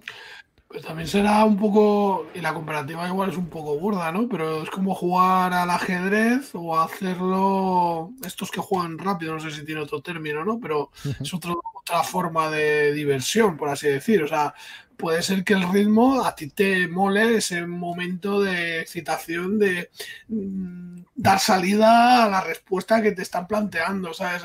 El problema, fluirlo rápido, ¿no? El gestionar eso, a lo mejor es lo que te gusta, ¿sabes? Es esa, ese puntito de adrenalina. Es, es lo siguiente que digo en el vídeo, justamente. Vaya, Pero, pero, porque yo me lo he visto, ya veo que Fran se mira mis vídeos antes de venir aquí, entonces ahora me- el- la, la clave, la clave está en que, bueno, si tú eliges eso, ¿no? Yo he venido a, ¿Hasta qué punto yo voy a sacrificar mi diversión como director de juego? Eh, poniéndome en una situación de peligro que no tengo preparada eh, para sentir la adrenalina, mm, cuando eso puede implicar que la partida salga peor de lo que podría salir, o hasta qué punto me voy a sacrificar y voy a estar mm, seis días preparando la aventura, que a lo mejor los jugadores luego ni la juegan ni, ni de esto, ¿no? Eh, pero para garantizar la máxima diversión. Entonces tú tienes que encontrar un equilibrio y todos son perfectamente legítimos. Y tú dices, no, yo ahora me apetece, mm, o sea, mientras se hable, mientras esté claro y le digas a los jugadores, me apetece hacer una partida improvisada. ¿Nos animamos? Sí, pues si todos estamos en el mismo barco, nos animamos. ¿Que sale una mierda? Pues ¿qué te esperabas si era una partida improvisada, no? Vamos a probar este sistema que no lo he jugado nunca. ¿Os queréis apuntar a probarlo y a jugarlo? Venga. Pues ya sabían que no lo has jugado nunca, que no lo dominas, que no lo... ¿Sabes? Lo que, lo- el, el único sitio donde lo veo problema es que tú mm, engañas a los jugadores y, y- y no te has preparado la cosa y, les, y estás ahí improvisando cuando que han confiado en ti, se lo han currado, han pedido fiesta en el trabajo, Marlock se ha gastado un euro en volar desde Mallorca hasta Barcelona para jugar, ¿no? O dos, incluso. Y entonces...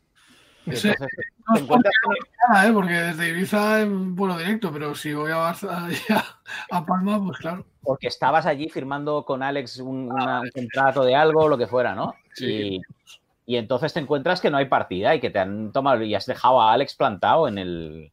Pues ahí sí, ahí me parece mal, pero si no, Eso es basado en una historia real, no lo vamos a contar ahora, pero, pero esto ocurrió. Cierto, Esto- cierto, A dos minutos pasados del día, ahora ya nos pueden demandar, ¿eh? O sea, mejor vamos.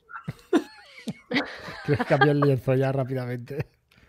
Uy, Yo lo he dicho cuando todavía era 28, pero el lag ha hecho que llegara pues, después. que llegamos después. Señoría. Ay, Dios mío. Muy bien, pues bueno, muy interesante la charla. Eh, voy a ver si, si Muchas gracias por la aportación, Alex. Ha sido, ha sido lo mejor. ha Ha sido lo mejor. inestimable tu compañía. Lástima no, no haber tenido buena conexión ¿no? y poder hablar más, pero oye, a ver si te pasas otro día y, y lo, lo arreglamos. Eh, ¿Qué Son la- tiene? son las 12, nos dicen en el chat. Es hora de comprar eh, el reglamento de Tulu de 100. Efectivamente, ya lo tenéis abierto para los que queráis adquirirlo. Pues ala, ya podéis, ya podéis entrar y comprarlo. Ha petado Eh, la web, ¿no? Pues no, es que no puedo, ya no puedo mirar más porque ya me vuelvo loco con tanta pantalla, tío. ¿Va con verdad Subus o no va con Subus este? Eh, aún no lo sé, porque tuvimos un, una- algún subus que otro explotó en la, dentro del paquete y ahora, ahora tenemos que pensar cómo envolvemos los subus, que será el próximo desafío editorial. Acolchado. Hay que ponerle una bolsita y ya está.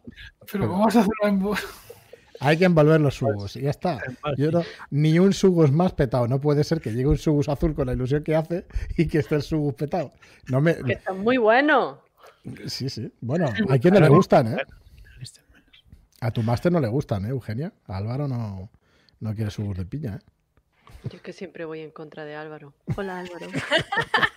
Pero, pero ¿sabe a piña? ¿Por qué llamáis que son de piña? No, no, realmente no sabe mucho a piña, pero está bueno. Sí que sabe a piña, ¿no? Ay, no sabe apenas a piña. Hostia, tío, me me hace Vale, vale, cambiemos, cambiemos de tema. Eh, Me acabo de imaginar una cata con un Subus y una rodaja de piña. Yo también me la he imaginado. Ay, Dios mío. Ay, Dios mío. Es- esto es un Subus. Sí, sí. Oye, es- Vamos a En el volver. grupo- En el grupo de charlas tenemos el team Sugus de piña, apuntaos. Y el, y el team Sugus que no, que no quieren de piña, que no quieren ni verlo. Eh, una cosa, nos dice Merced, por volver un, un, ratito al tema, si queréis no nos vamos a alargar mucho más, pero Merced nos dice, los sistemas simples hacen que puedas dedicarte más a la historia y las acciones de los personajes y sus consecuencias. Si tienes que andar pensando y consultando tablas, eh, buf, quizá cuesta un poquito más. ¿Estáis de acuerdo? Me repito a lo que hemos dicho antes de, sobre conocer el sistema, conocer la ¿Pero es de la opinión que si conoces lo suficiente el sistema, entonces no tiene ningún problema eso? No. Si, si conoces el sistema, bueno, yo en mi, bajo mi punto de vista, si tú dominas un sistema, lo dominas y qué más da.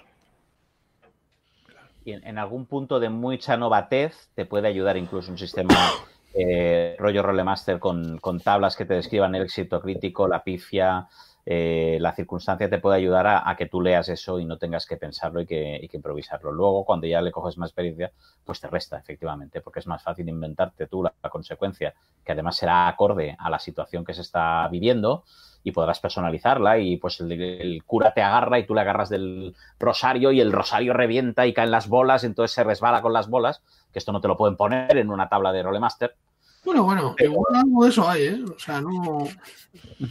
Son genéricas, son respuestas genéricas, pero al principio que no de esto, pues sí, hay una tabla enorme que te dice ahí, pues en la flecha te rajas el ojo con la pluma de la flecha, pues eso, si no has jugado mucho, no se te ocurre. Y ahora cuando ya has jugado mucho, pues ya, ya, ya se te ha ocurrido, ya no necesitas el sistema. Pero en general sí estoy de acuerdo, cuanto más simple es el sistema, menos cosas a tener en la cabeza. Uh -huh. Si además no la emites online, pues todavía más fácil, menos menos lío.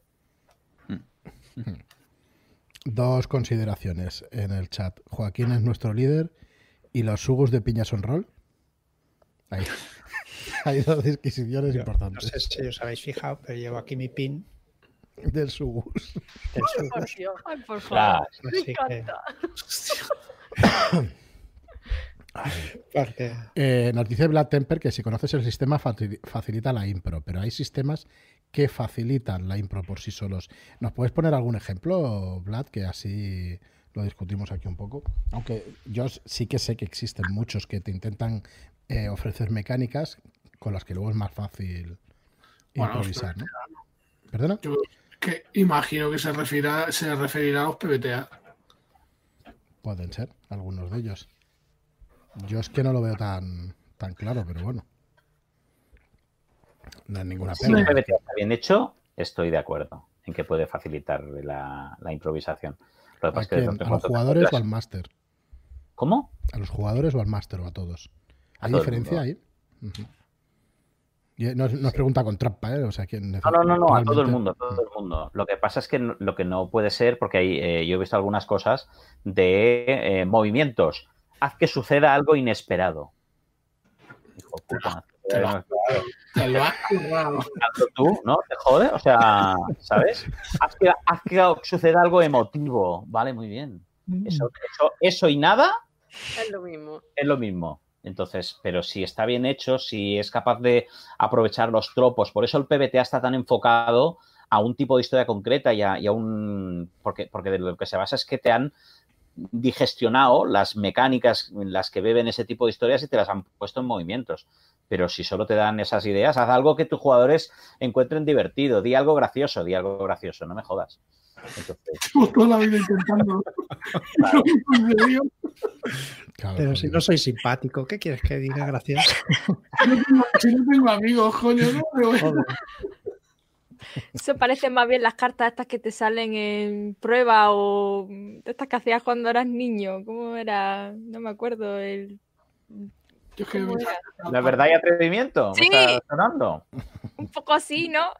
Un poco.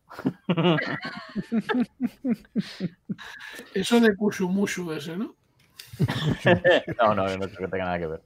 Pero sí, sí, un buen PPTA te ayuda a, a- a- a improvisar, efectivamente, porque te da las líneas eh, de, de las que bebe ese tipo de ficción, sí. PPTA tiene cosas muy buenas, ¿eh? O sea. Sí, sí, nos dice eso. Dice, eh, tienes un esqueleto en el PBTA, tienes un esqueleto muy estrecho sobre el que construir y una tirada de dificultad fija. Es cierto, siempre tiras lo mismo y, y al final las dificultades no son, no tienes que ir improvisando dificultades, que también es, es complicado. Que en Dungeons pasa mucho el intentar eh, establecer ese equilibrio, ¿no? Cuántos monstruos saco, cuánto, qué número y de qué manera, cuántas acciones van a tener. La verdad es que ahí cuesta también hacerlo. Te dice cuando encuentres cuando te encuentres en esta situación concreta, haz esta mecánica y tienes estos resultados. Sí, es cierto. Es cierto que la filosofía te la explican de una manera, pero luego cuando lees el manual está bien claro lo que tienes que hacer en cada momento y con cada movimiento. Eso es cierto cuando lees sobre todo el aquel de ayuda, aquel escrito de ayuda ¿no? que tienen en, lo diré mañana, en Dungeon Wall, que, explica la filosofía, está muy bien explicado ahí cómo funciona el tema del, PBTA.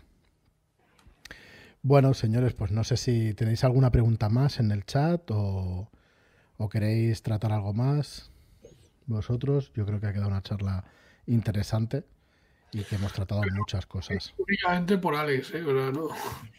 Bueno, la aportación de Alex ha sido de lo mejor de, de la charla, sin ninguna duda.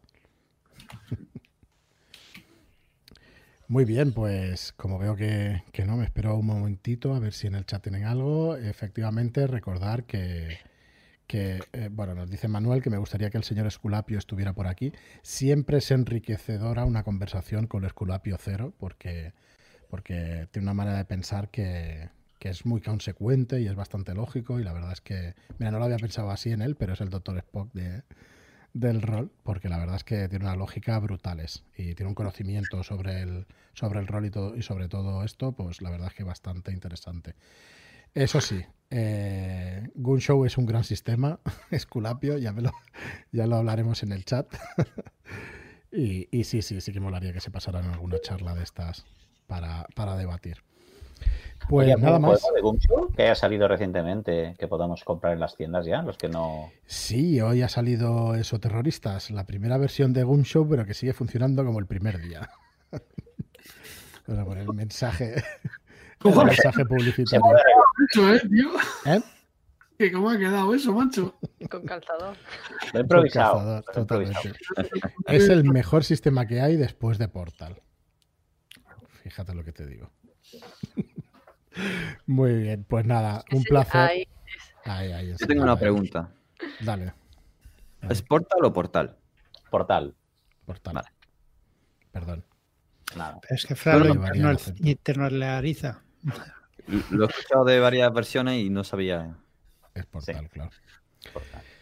Muy bien, pues nada, muchísimas gracias a todos los del chat que nos habéis estado viendo. La verdad es que muy guay, un montón de espectadores, aquí 50 personas ahí eh, atendiendo a lo que decimos, muy orgullosos.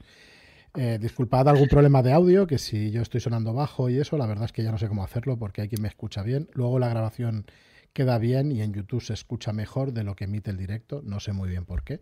Haré pruebas con otra mesa de mezclas a ver qué, a ver qué pasa. Eh, El micro de Alex se lleva toda la potencia. Entonces, se lo, lo absorbe, es que es un agujero negro. Tenemos dibujo hoy. Sí. Tenemos- es verdad, es verdad, tenemos dibujo. Venga, vamos a Ah, que sacarlo. tiene que salir Ale, es verdad. Venga, La nueva incorporación. me he invertido yo ahí. Voy, voy. A ver, lo tenemos por aquí. A ver si lo puedo poner. Ir explicando alguna cosilla que no. Unas 54 personas esperando, entre ellas Alex, esperando para verse, el pobre. Correcto. Aquí lo tengo. Un momentito. Alex, estás ahí, manifiéstate. Que lo vamos a sacar por aquí. Pues cualquier día nos ve porque yo creo que le, le gustan Otra estas cosa más interesante que hacer. ¿Y por qué no? Si estás en Nueva York filmando, dices, va, ¿qué voy a.? Qué. Es lógico. ¿Qué hay que ver en Nueva York? Se estará aburrido ya allí, tío. Ah, una noticia. Trump. Trump no quiere salir de la Casa Blanca. Ah, ro- rollo, tío. ¿Tú abogarías Pues- por que invitáramos a Fran, Albert? Digo, a, ¿A Trump? A, a, a, a Trump. ¿A Donald Trump? Yo sí. Yo creo que sería fantástico. Ahora mismo. Sería el añadido que hace falta. Uf.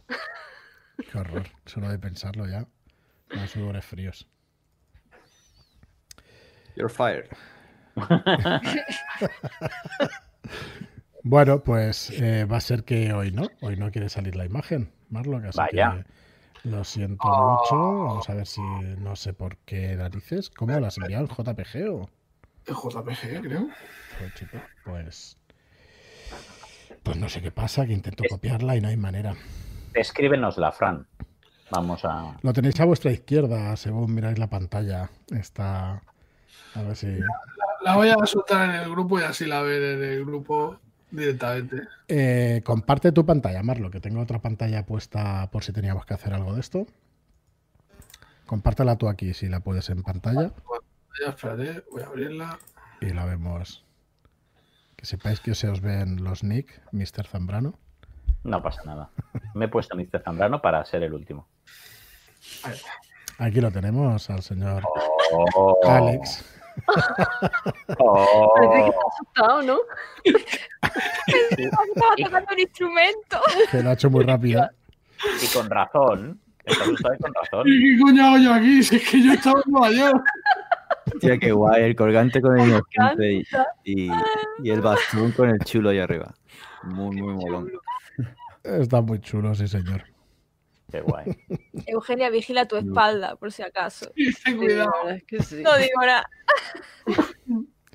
Me va a meter un mamporrazo con Bueno, lo vamos a dejar aquí. Muchísimas gracias a todos, como os decía antes, por, por vernos y por tener ahí un chat tan activo que la verdad es que, que Marlock, que estás poniendo mi firma, ¿no? Para que si, si llega, alguna, si llega alguna denuncia que, que me llegue a mí, ¿no?